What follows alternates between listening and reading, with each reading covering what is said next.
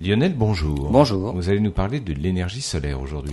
Et lorsqu'on évoque le réchauffement climatique, on parle également d'énergie renouvelable, comme l'énergie solaire. Le problème, c'est que les panneaux solaires, par exemple, sont eux aussi tributaires du réchauffement climatique. Plus il fait chaud et moins ils sont efficaces.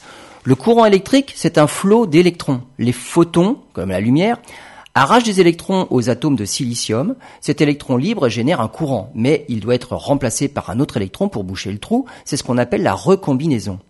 Eh bien, plus il fait chaud, plus les électrons sont agités et plus les recombinaisons sont difficiles. On estime qu'au-delà de 25 degrés, une augmentation de 1 degré fait diminuer la production d'électricité de 0,45%. S'il fait 35 degrés, la température des cellules photovoltaïques peut monter à 80 degrés et le rendement chute de 30%.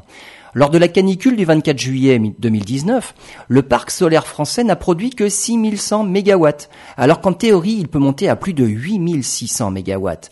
Bien sûr, la technologie progresse et on espère que les avancées permettront d'accroître la puissance électrique produite malgré la hausse des températures ou l'augmentation de la couverture nuageuse dans certains pays.